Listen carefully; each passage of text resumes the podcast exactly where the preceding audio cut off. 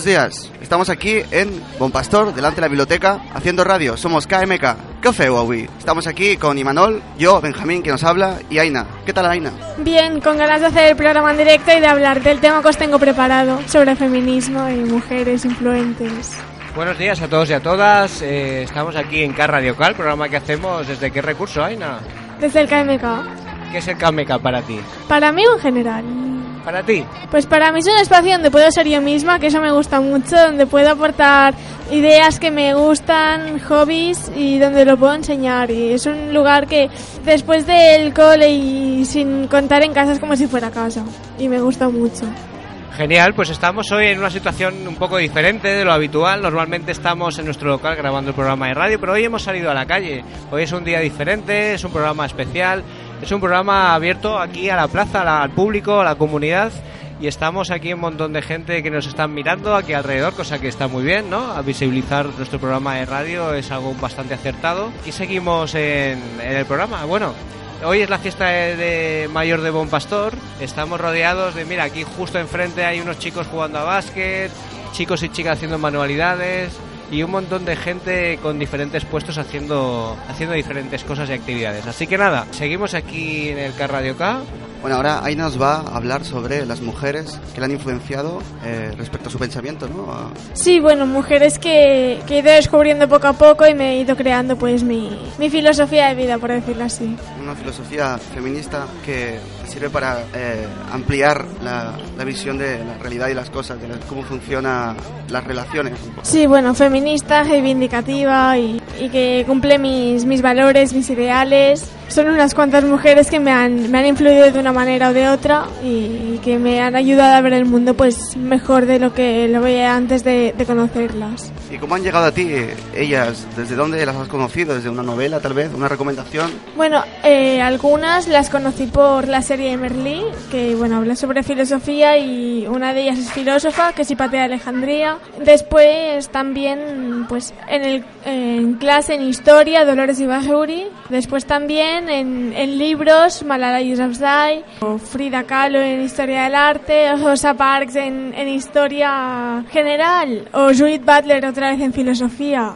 O, por ejemplo, en ilustración tenemos a Tres Voltas GB, la Mesoler, y bueno, que la, la tuve el placer de hablar con ella en el Salón del Cómic y es, es un amor de persona y que me, me gusta mucho todo lo que hace y desde aquí pues le, le mando un abrazo enorme y que espero que nos escuche. Respecto a, al- a lo que has dicho de Merlí, yo también vi la serie y recuerdo que me enganché enseguida. Eh, son de estas series que tú podrías ver en, en tres días y viciada, o sea, directa. Y bueno, me gustó mucho la serie, es una buena forma de, de introducir la filosofía en, en- en formato audiovisual para que entre mejor, para que gente que no, no le interesa o simplemente que no lo conoce, eh, como que pueda captar ciertas ideas que son bastante interesantes para, para como desarrollar un espíritu crítico o, o, cuestionar, o cuestionarse las cosas simplemente. Que eso es- siempre es positivo, eso siempre, yo creo que no quedarse en, en lo plano, intentar reflexionar sobre las cosas, ¿no? Sí, bueno, yo de Merlí me quedaba con la parte filosófica, lo otro me daba igual.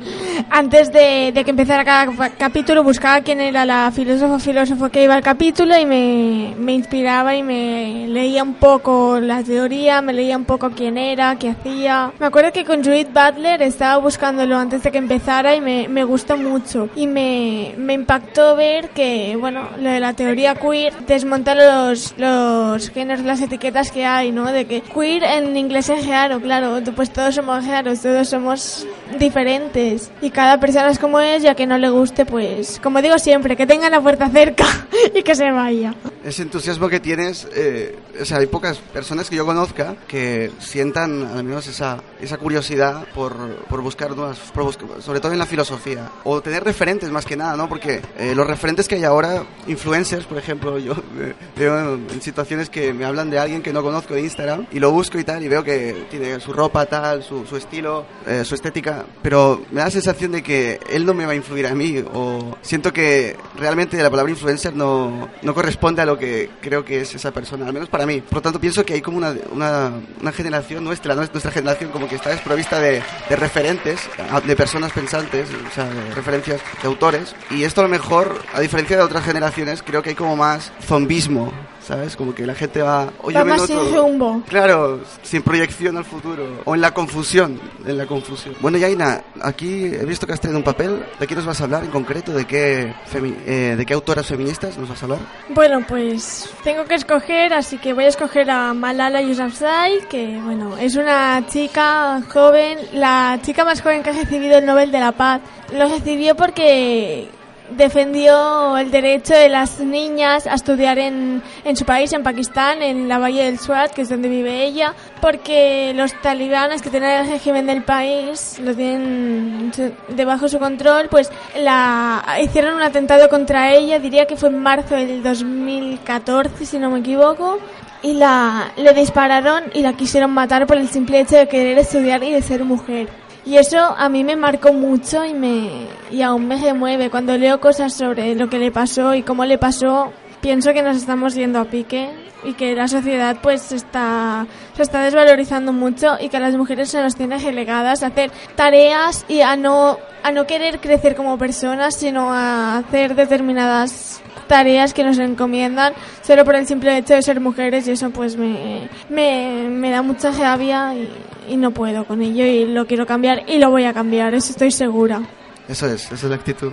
O sea, para mí, todo como lo explicas, así un poco aproximándome a lo que cuentas, eh, es una persona que estuvo en un contexto de dictadura, ¿no? Bueno, el talibán. Y pasó, yo, yo creo que cuando tienes mucho miedo, te aferras, porque cuando tu entorno eh, va contra ti, digamos, lo único que te queda es tu, es tu yo mental, digamos, o sea, tus sueños, tus deseos. Creo que de alguna forma cuando la cosa se pone, se tuerce en la vida, te puedes aferrar a eso, a, a qué quieres ser tú y luchar contra eso, aunque sea lo último que te quede. Sí, bueno, es lo que dicen, ¿no? La esperanza es lo último que se pierde. Y bueno, pienso que, que es una buena frase, ¿no? Para decir que Malala lo, un- lo último que perdió y que no ha perdido aún, porque aún sigue luchando, es la esperanza de que las niñas y las mujeres en su país puedan ser libres, puedan tener los mismos derechos que los hombres y puedan considerarse iguales, porque somos iguales, seamos del género que seamos, somos iguales, todos somos personas. Sí, totalmente, de acuerdo. ¿Quieres hablar de alguien más? De- Bueno, sí, tengo por aquí a Frida Kahlo, que, bueno, no sé, supongo que la conoceréis, es una pintora de México y que es influente porque, bueno, porque en sus obras principalmente se pinta ella, se son autorretratos y que en las últimas obras se pintó ella en la cama. Porque, bueno, enfermó mucho y se tuvo que pasar casi la última parte de su vida, 10 años creo que fue, en, en la cama sin poder moverse. Y en, el, y en sus obras refleja eso. Y también refleja pues ideales comunistas porque es comu- era comunista y, y bueno, también pues en una que es el marxismo curar a los enfermos se ve a Karl Marx, se ve a un águila que simboliza el capitalismo, se ve a un ojo que es como si fuera el que todo lo ve y bueno, se ven un montón de simbolismos y, y que se conoce a Frida Kahlo también por ser la mujer de... Y eso me da mucha rabia. Es decir, sí, fue la mujer de Diego Rivera, pero es- supongo que es más conocida ella que él, al menos para mí. Ahora sí, y al menos para mí. Yo a Diego Rivera no lo conocí hasta que lo escuché en, el- en la clase de arte. En cambio, Frida Kahlo, pues la, la conocí ella de antes. Y Aina, eh, ¿qué, qué aportarías? ¿Qué ideas a- destacarías de Frida Kahlo, aparte de su arte? ¿Qué ideas aportaba ella para romper un poco con los esquemas o los roles de género? Bueno, pues decir que, bueno, el, el ideal comunista, que todos de todos y que no, no tiene que haber ni propiedad privada, no tiene que haber nada que, que sea particular, sino que tenemos que compartirlo todo, sea, sea con quien sea, es decir, sea que te caiga bien, te caiga mal, sea de tu conveniente, por decirlo así. Sí, tenemos que compartirlo todo como sociedad y a quien no le guste, pues mira, un ajo y agua, ¿no? Que dicen. Ala. ¿A quién más querías comentar? He visto también que antes has comentado Hipatia de Alexandría. Sí, mm, bueno, Hipatia me, me gusta mucho, de hecho fue la primera mujer filósofa de la historia, fue filósofa y matemática y la descubrí también en arte, es- descubrí muchas cosas y que en un cuadro de Rafael Sancio que se llama La Escuela de Atenas, que es la única mujer que sale en todo el cuadro y que mira fijamente al espectador, es decir, todos los otros están mirándose entre ellos como si estuvieran hablando y Patti es la única que nos mira. Es decir, es la que dirige la mirada al espectador y la que capta la atención. Y me, me, gusta, me gusta mucho esa obra, de hecho la, la he analizado di- eh, diferentes veces, no solo para arte, sino también para adquirir conocimientos sobre filosofía, porque ahí aparecen un montón de filósofos. Me, me gustó mucho, me gusta mucho de hecho, y la, si puedo la quiero ver en, en directo, por decirlo así, la quiero poder ver. Ir, se po- creo que está en el Vaticano, si no me acuerdo mal, y bueno, verla con La mis propios ojos. La posibilidad siempre está. Sí. Pero supongo que en el Vaticano, claro, bueno, verla será Sí, es, bas- es bastante grande, son 7 metros. Vale. Y para así como para concluir todo este mejunje de ideas, eh, ¿qué mensaje quieres transmitir algún mensaje, alguna conclusión? Bueno, pues quiero transmitir que, bueno, hoy voy con una camiseta feminista, con el símbolo feminista, y que quiero decir que el feminismo no es una no es una ideología, sino para mí es un estilo de vida, porque es un movimiento que se que se funda en la igualdad, se funda en el respeto, se funda en diferentes valores que yo los comparto todos, de aquí que, que sea feminista. Y bueno, también que la gente se, se tendría que, a mi parecer, se tendría que hacer feminista y involucrarse en la causa, porque el feminismo no solo es cosa de mujeres. Sí que es verdad que se asocia solo a mujeres, porque los hombres pueden ser feministas o pueden ser aliados, que también es más o menos lo mismo y bueno, se, se puede definir de esta manera, que os animo a que os intereséis por este tema, porque vale mucho la pena y además ahora tenemos que, que hacer todo lo posible para cambiar el patriarcado este en el que vivimos y bueno. Y conseguir y- la, la igualdad, ¿no? conseguir la igualdad y conseguir la sororidad, que es la, la unión entre mujeres, porque viene del latín de soror, que es hermana. Y bueno, conseguir esta igualdad, conseguir esta sororidad, eh, inculcar la sororidad para acabar con el patriarcado. Es decir, conseguir la igualdad en todos los sentidos, sea en feminismo, sea en política, sea en lo que sea, pero conseguirla ya.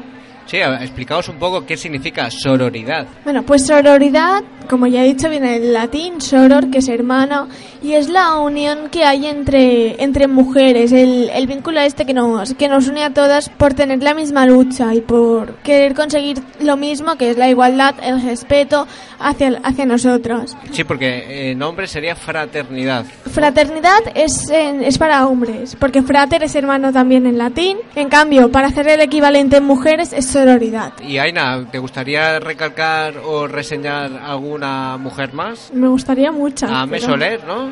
Se me olvida una cosa de Ame, que es un libro que tiene, que supongo, bueno, ya lo hablé en el programa anterior, que se llama Somos las nietas de las brujas que no pudisteis quemar. ¿Qué significa esa frase? Es bastante potente, ¿no? De lo de, bueno, en la Inquisición, como se quemaban las brujas, pues las que se quemaron, pues somos las supervivientes y somos las que vamos a cambiarlo como se quería hacer en la Inquisición. Se quería cambiar las cosas, pues nosotras somos las nietas de esas brujas que no, que no acabasteis con ellas y que vamos a cambiarlo todo. Al menos es lo que a mí me transmite y supongo que es lo que Ame quería transmitir. Sí, también darle importancia a las brujas, que siempre se han visto culturalmente como, como malas, ¿no? Pero en realidad eran mujeres muy sabias, independientes, autónomas, con un montón de conocimientos sobre la naturaleza, sobre el entorno, sobre los ciclos, sobre la naturaleza, que lo que pasa es que, claro, como sabían tanto, eran una, una amenaza para el Estado y para cultura supercatólica. Entonces, bueno, la Inquisición, pues, pues las cargaba, se las, las mataba y las condenaba y las demonizaba. Y eran, además eran laicas, eran eh, que no, no creían en ningún dios, creían sobre la naturaleza, las leyes naturales, era bastante interesante. Entonces, bueno, yo creo que esa frase es por un momento es como anajear a esas mujeres que murieron por eso y también, pues decir, oye, las nietas somos nosotros y aquí estamos, ¿no?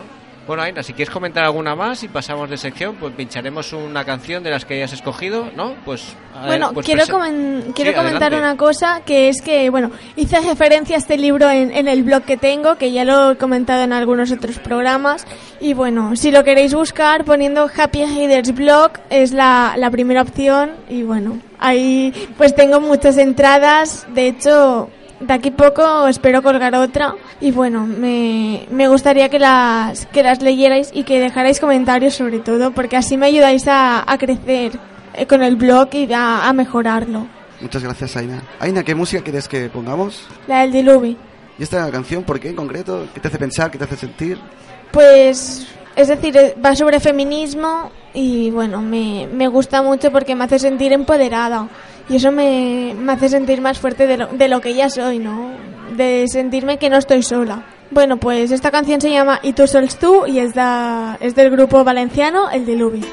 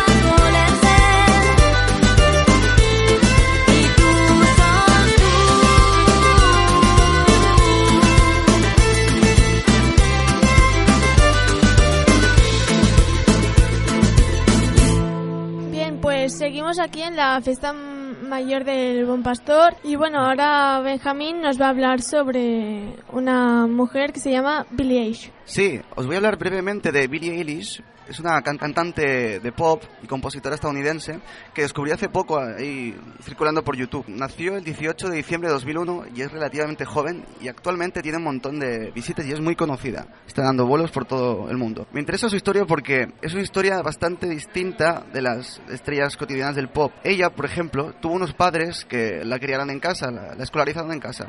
Esto le permitió eh, desarrollar un talento o unos intereses musicales que a lo mejor no podría haber desarrollado en otros sitios. En la familia se fomentaba mucho el interés por la música y los padres tenían de formación la interpretación. Su hermano, Phineas, fue una gran influencia en su vida porque junto a él es quien ahora con quien trabaja profesionalmente es el productor de sus composiciones. Phineas, su hermano, empezó a producir y a componer sus primeras canciones allá sobre el 2015.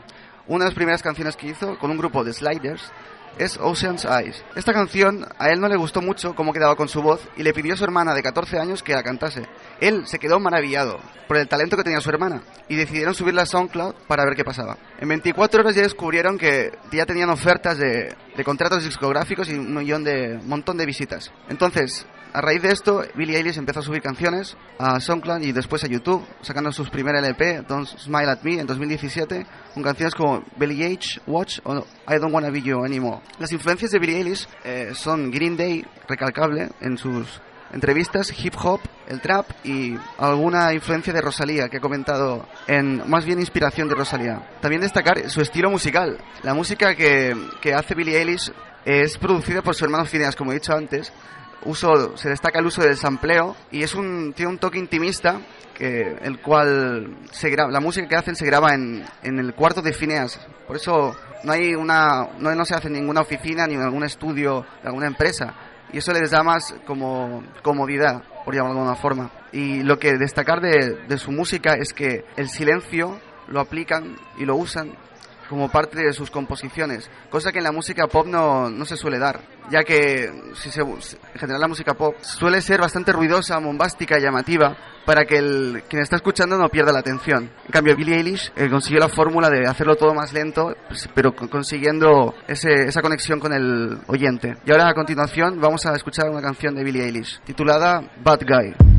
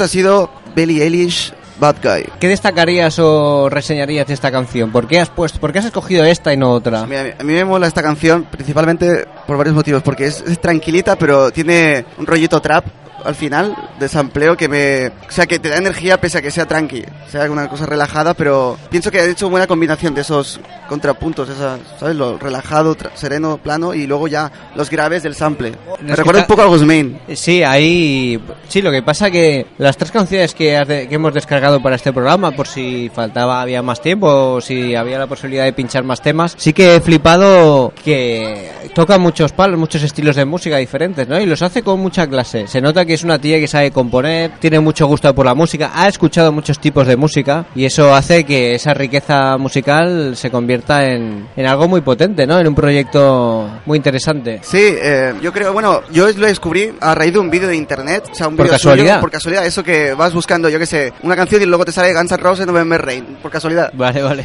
Y de repente ya salió eh, Billie Eilish y le, le di al play y al principio como que no me encantó mucho, o sea, como que lo ignoré. Pero luego vi un vídeo de un youtuber, Que hace como crítica musical, da su opinión sobre la música Mm. y el enfoque que le dio en el vídeo fue me interesó un montón y luego le di como una segunda oportunidad. Y ahí es cuando me enganché y estuve un buen rato, o sea, ya fue a volverme adicto a sus canciones y inspirarme un poco yo para cómo hacer música. Genial, pues bueno, vamos a seguir con el Car Radio K aquí en la fiesta mayor del Bon Pastor. Estamos aquí en la calle, recuerdo, con un montón de gente alrededor nuestro y nada, con un montón de paradas, actividades y vamos a ir con la sección de Álvaro. Álvaro nos quería hablar sobre la importancia que tiene para él el fútbol. El fútbol, ha jugado muchos años a fútbol. Seguida que conocimos a Álvaro, siempre se apuntó a la actividad de fútbol que hacemos los jueves. Es una persona que cuando viene a jugar a fútbol se prepara para jugar a fútbol, viene con su vestimenta, viene equipado para ello. Es algo que se lo toma muy en serio porque es importante para él. Y bueno, no sé, Benja, si quieres eh, acompañarle y preguntarle cuatro cosas, a ver qué nos explica Álvaro. Sí. Así que nada, adelante. supuesto. Bueno, primero de todo, hola Álvaro. Hola, muy buenas. Bueno, gracias por estar aquí, un placer compartir radio otra vez contigo. La verdad que te has, te has lanzado hace poco y la verdad que creo que te gusta bastante, ¿no? Correcto, correcto. Es una, una actividad que está que donde puedes expresar lo que te gusta y que nadie te diga lo, lo que tengas que hacer. Así que bueno, aquí estamos una vez más y a seguir a seguir bueno trabajando para la radio del KMK. ¿Cómo ha sido tu experiencia en el fútbol? ¿Cómo empezaste? Mira, pues yo empecé de muy pequeño, muy pequeño a jugar a fútbol. Empecé prácticamente a los 4 o 5 años a jugar a fútbol. Y pues bueno, lo que me ha dado a mí el fútbol ha sido el aprender a, a socializarme con gente ¿no? Que, no, que al principio no conocía. Y bueno, es, es eso, ¿no? Que el fútbol a la mayoría de la gente les da eso, ¿no? Les da, les da muchas cosas, ¿no? Por ejemplo, respeto. eh, a mí, por ejemplo, en el fútbol me han enseñado a respetar a gente que, por ejemplo, no es de aquí, ¿no? No es de la, nuestra misma raza, digámoslo así, entre comillas, que es de otro color, ¿no? O sea, respetar y no tener esas características de, Buah, eh, tú eres negro, pues no te voy a pasar la pelota, ¿no? Tú eres feo, pues tampoco te la paso, no sabes jugar, pues tampoco te la voy a pasar, ¿no? Y ahí en el fútbol, pues te enseñan a que todo el mundo puede jugar a fútbol, todo el mundo es igual que tú, hasta que a la larga cada uno evoluciona, pues de, otra- de una manera diferente, ¿no? Y bueno, eso es lo que me enseñan a mí en el fútbol. Sí, el, el, el fútbol rompe barreras, además se disfruta. Es el deporte. Correcto, correcto. El fútbol, dentro de lo que cabe, ¿no? Es eso, ¿no? Que ahora, hoy en día, por ejemplo, eh, el fútbol llega, por ejemplo, cuando hay un Barça-Madrid, pues se paraliza el mundo y todas las televisiones están retransmitiendo ese partido, todas las radios también. Y el fútbol es lo que has dicho, ¿no? Rompe barreras por ese, por eso, por eso mismo. Eh, el otro día me dijiste una frase que a mí me impactó bastante, que es, para mí el fútbol lo es todo. ¿Qué significa? ¿Qué es ese todo? Que es ese todo para mí. Lo, lo que es todo para mí en el fútbol es lo que comentaba antes con, con, con el compañero que es Benja, eh, es eso, ¿no? El, respet- eh, tener valores, el respetar al, contrincante y a los mismos jugadores de, de tu equipo, ¿no? El respetar al, al, al, al conjunto arbitral, respetar a los aficionados del equipo rival, eh, respetar to- to- todo, al equipo técnico, a todo, a todo el mundo, ¿no? Y pues saber que no estás jugando tú solo, ¿no? Que estás jugando con, con 10 personas más y contra 11 personas más. Entonces el fútbol lo que te enseña es a no jugar tú solo.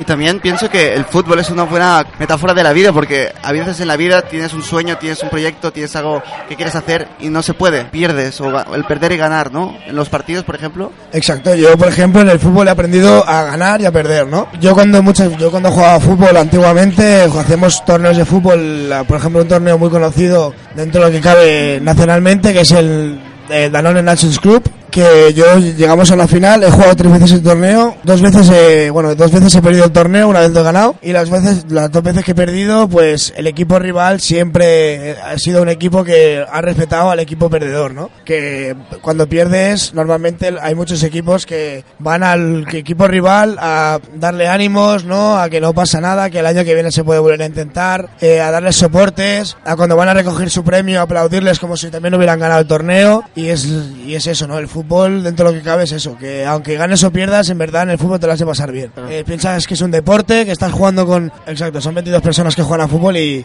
hay que pasarlo bien, ganes o pierdas. Sí, yo quería, respecto a esto, que es lo que hablamos el otro día, ¿qué es para ti saber ganar? Porque sí que hay gente que cuando gana, pues eh, vacila un poco al resto, lo vive de una forma un poco agresiva frente al rival. Cuéntanos, ¿qué es para ti saber ganar? A ver, para mí saber ganar ha significado varias cosas, ¿no? El acabar un partido, acabar ganando el partido y decir, pues me llevo hoy un trofeo a mi casa, ¿no? Pero en verdad no es eso, en verdad el ganar es, bueno, sí, te llevas un trofeo a tu casa, pero te llevas el haber jugado bien al fútbol, al haber sabido jugar con tu, con tu equipo, al haber dominado al equipo rival, ¿no? Al saber al saber jugar con, con todo lo que tú tienes, ¿no? Con tus valores, con, con todo, que aunque te hagan una falta y, y- lo que sea, pues tú saber a no quejarte y sa- seguir jugando y seguir... Y si estás ganando, pues mira, eso que te llevas, ¿no? Pierdes a lo mejor un poco de tiempo y dices, bueno, estoy ganando, pues pierdo un poco de tiempo. Pero bueno, eso quien no lo ha hecho, ¿no? En cualquier, en cualquier tipo de deporte estás ganando, te hacen una falta y pierdes el máximo de tiempo, pues para que el otro equipo, si fallas, y que no te remonte, ¿no? Pero bueno, el saber ganar es eso. A mí el saber ganar me ha dado eh, eso, llevarme trofeos a casa y saber que no solo he ganado yo, que he ganado tanto, tanto mi club como la afición que va a ver en nuestros partidos. O bueno, el equipo rival también gana porque se lleva el saber perder, ¿no? Perdona, ahora estás en un equipo. No, ahora actualmente no estoy jugando en el equipo. ¿Y en cuál equipo, a qué equipo pertenecías? Yo he jugado en varios equipos. He jugado en la Peña, en la Peña Anguera, que es una peña del Barça. De pequeño empecé jugando en el español y luego he jugado también en el, en el Martinenc, en el equipo de mi barrio, y ahí me he quedado. ¿Y en qué posición jugabas? Delantero centro o delantero de banda, extremo. Y supongo también que la condición física que uno debe tener, por ejemplo, si eres defensa, portero o delantero, ¿es la misma, distinta? Es totalmente, es totalmente diferente. Un portero lo que trabaja más en la parte del torso de cintura para arriba que de cintura para abajo, ¿no? Un defensa básicamente lo entrena todo, porque si tiene que seguir a, la carrera para un delantero tiene que tener buena, buena agilidad y mucha velocidad, ¿no? Por ejemplo, tú cuando ves un partido de Cristiano Ronaldo, el defensa tiene que correr un montón porque si no a veces ni lo paras. Eh, y en la delantera y en el centro del campo, pues lo que yo creo que más mentaliza a un jugador de medio centro es más la cabeza y saber visualizar las jugadas antes de todo, y el delantero lo que, lo que más trabaja es el olfato del gol. Hay otra parte del fútbol que, que es el fanatismo, ¿no? El fanatismo, la violencia, los hooligans. Que bueno, hay muchas películas. No sé si has visto alguna. Sí, mira, por ejemplo, la película que más me impactó de esto de, de violencia y tal del fútbol es la película, hay dos películas, Hooligan 1 y la Hool- Hooligan 2. Es- son películas basadas en hechos reales. Son dos bandas de dos equipos. Diría que, si no recuerdo mal, era una era del Aston Villa el otro equipo Tottenham o un equipo de estos. Y quedaban antes del partido para quedar una hora concreta después del partido y, y poderse pegar a, palos, ¿no? Y eso es lo que está el fútbol. Por ejemplo, aquí en la Liga Española, por suerte, tenemos mucha suerte en esto, que hay mucho control, que la, la Real Federación Española de Fútbol tiene muy controlado estos temas. Por ejemplo, en el Camp Nou, en el campo del Barça, los los Boisus Noise, por ejemplo, no pueden entrar por este tipo de por este tipo de cosas. Lo que era antes la, la grada de los hooligans del Barça, de los Boisus, ahora es una grada para gente para gente joven, ¿no? Para la gente que más anime. Una es una desgracia que en, muchos países aún se siga se sigue utilizando la violencia, ¿no? Como en Francia, en Inglaterra, aún se sigue utilizando en Italia, eh, depende en qué en qué partidos. Es, es una pena, es una pena muy grande, ¿no? Y bueno, Allí en Chile, del país de donde vengo, está el, clásico, ¿no? Eh, el- la U, la Universidad Chilena contra el Colo Colo. Contra el eso, Colo-Colo, sí. Que eso ya es lo, lo máximo, porque tú vas al estadio y tienen que entrar por lugares opuestos. correcto, Y correcto. re- mi abuelo vive por ahí, por la zona, o sea, cerca del estadio, y me dice que cuando hay partido no hay que salir a la calle, porque, porque es una locura, porque la gente está muy alterada, muy enrabiada, muy quiere desfogarse, o sea, está casi casi la purga, casi la purga, como en la peli. Sí, sí, correcto. Yo, mira, yo he vivido un partido, yo estuve eh, de viaje en Argentina con mi familia, tengo familia de Argentina, de primos lejanos de mi madre, y fui a ver un Boca River, y es, eh, mi familia son todos de Boca, de los que viven en Argentina, y es impresionante. O sea, primero entran, si juegan en la, en la bombonera, que es el campo de, de Boca, en una hora de diferencia entran, por ejemplo, primero los de Boca, y a una hora después entrarán los de River, porque si no, quieras o no, siempre se van a encontrar donde sea, y se van a acabar pegando, ¿no? Porque son dos aficiones que viven el fútbol con la sangre, ¿no? Que matarían por, por defender su equipo y por eso hacen siempre eso ahí en Argentina. y un- un- en una entra primero un equipo y a la hora siguiente siempre entra el otro, ¿no? ¿Tú crees que matar por un equipo de fútbol es válido, es ético? No, para nada, para nada. Porque cuéntanos, ¿tú crees que la violencia gratuita o la violencia en el fútbol debe existir? A ver, todo hay que todo hay que saber que el fútbol a nosotros no nos da dinero, ¿no? No nos da nada. Entonces, matar a un matar a otra persona por defender un equipo que no te está re- realmente dando nada, solo te está dando 90 minutos o ponle 95 minutos de, de espectáculo en un, en un campo de fútbol, eh, viendo 22 jugadores detrás de una pelota, pues no tiene no tiene ningún sentido, ¿no? Yo creo que como espectáculo debemos aplaudir y disfrutar o sufrir como tiene que ser, pero más allá de agresividad o violencia por culpa de un equipo de fútbol. ¿Qué opináis? Eh, a mí lo que pasa es que para mí el, el fenómeno fútbol, a mí me gusta vivirlo. Me pasa que cuando son los mundiales, ahí me vengo arriba. Pero solo durante cuatro años. O sea, cada cuatro años me gusta el fútbol. Y, y lo vivo intensamente. Y meten un gol y, o un penalti y lo vivo. Sobre todo defiendo a Chile y a España. No estoy ahí como... Pero o- luego, fuera de eso no, no, no me da un... No me trae mucho. Pero joder, el, el- pero disfruto mucho, eso es lo que me interesa, como que... Y se sufre y se... Es muy, es muy placentero, sí. Hay mucha gente que le pasa lo mismo, ¿no? Eh, yo tengo familiares que el fútbol no les gusta, pero cuando, por ejemplo, juega España, eh, van, a, van a muerte con, el, con España, o cuando juega Cataluña, van a muerte con Cataluña. Hay mucha gente que le pasa eso, ¿no? O que solo ven el Barça porque para ellos no hay ningún equipo más, ¿no? ¿Y, ¿y de qué equipo eres? Yo soy del Atlético de Madrid. Ole. Opa Atleti.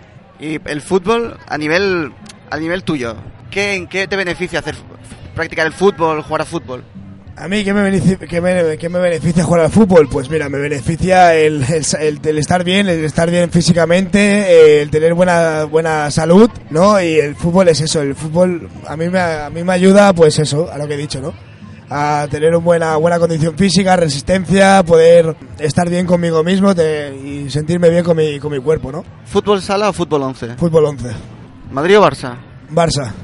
Bueno, yo para antes de acabar me gustaría comentar algo sobre lo que ha dicho Aina del feminismo, que en el fútbol pasa mucho esto también. Por ejemplo, a- hasta hace muy poco han, han empezado a haber equipos de fútbol, de un, equipo femenino, ¿no? Por, el, por ejemplo, el- eh, hoy en día en la liga, en la Real Federación Española de Fútbol, aquí en España, eh, se ha creado la liga Iberdrola, que es la liga femenina, donde solo hay varios equipos realmente por, por el tema económico, básicamente, los tops, ¿no? Que son Barça y Atlético Madrid. Pero es lo dicho, que antiguamente, por ejemplo, el fútbol, las mujeres no podían ir al estadio, no podían, no podían hacer nada, ¿no? No habían ni equipos de fútbol de mujeres, ahora sí, ahora te vas a la Liga Española y ahí todos los- casi todos los equipos tienen uno, te vas a Italia, casi eh, la ahora ya empiezan a haber equipos italianos femeninos, en Francia igual, y eso pues dentro, dentro de lo que cabe es un valor muy grande ¿no? para, la, para, la, para la mujer, porque es lo que he dicho, antiguamente ni, ni, ni acceder al campo podían, ¿sabes?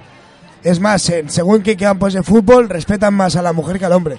Eh, según tengo entendido, en el campo de Liverpool, equipo que vino al Barça el otro día, en el lavabo de mujeres por ejemplo, eh, si la, una mujer no, no, por ejemplo, eh, tiene la regla o lo que sea y tiene necesita tampón o compresa, ¿no?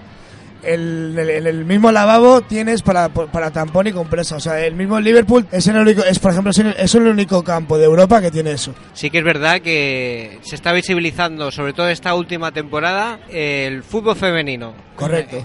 Gracias a potenciarlo los clubes más importantes del Estado español, por ejemplo, Barça, Atlético Madrid, Athletic de Bilbao, entre la, otros la muchos. Real Sociedad también. Han hecho también, han convocado partidos en los, en los estadios grandes, por ejemplo, En el Wanda Metropolitano, el Barça Atlético Madrid de, bueno, el Atlético Madrid Barça de Wanda Metropolitano de la Liga de la Liga Iberdrola, que es la liga de femenina, el, el campo del Wanda Metropolitano que prácticamente se llenó com- completamente. Tuvieron eh, hubieron Álvaro, Álvaro, un momento. Creo que tenemos que cerrar porque vienen aquí todo el ruido y no vamos a poder grabar.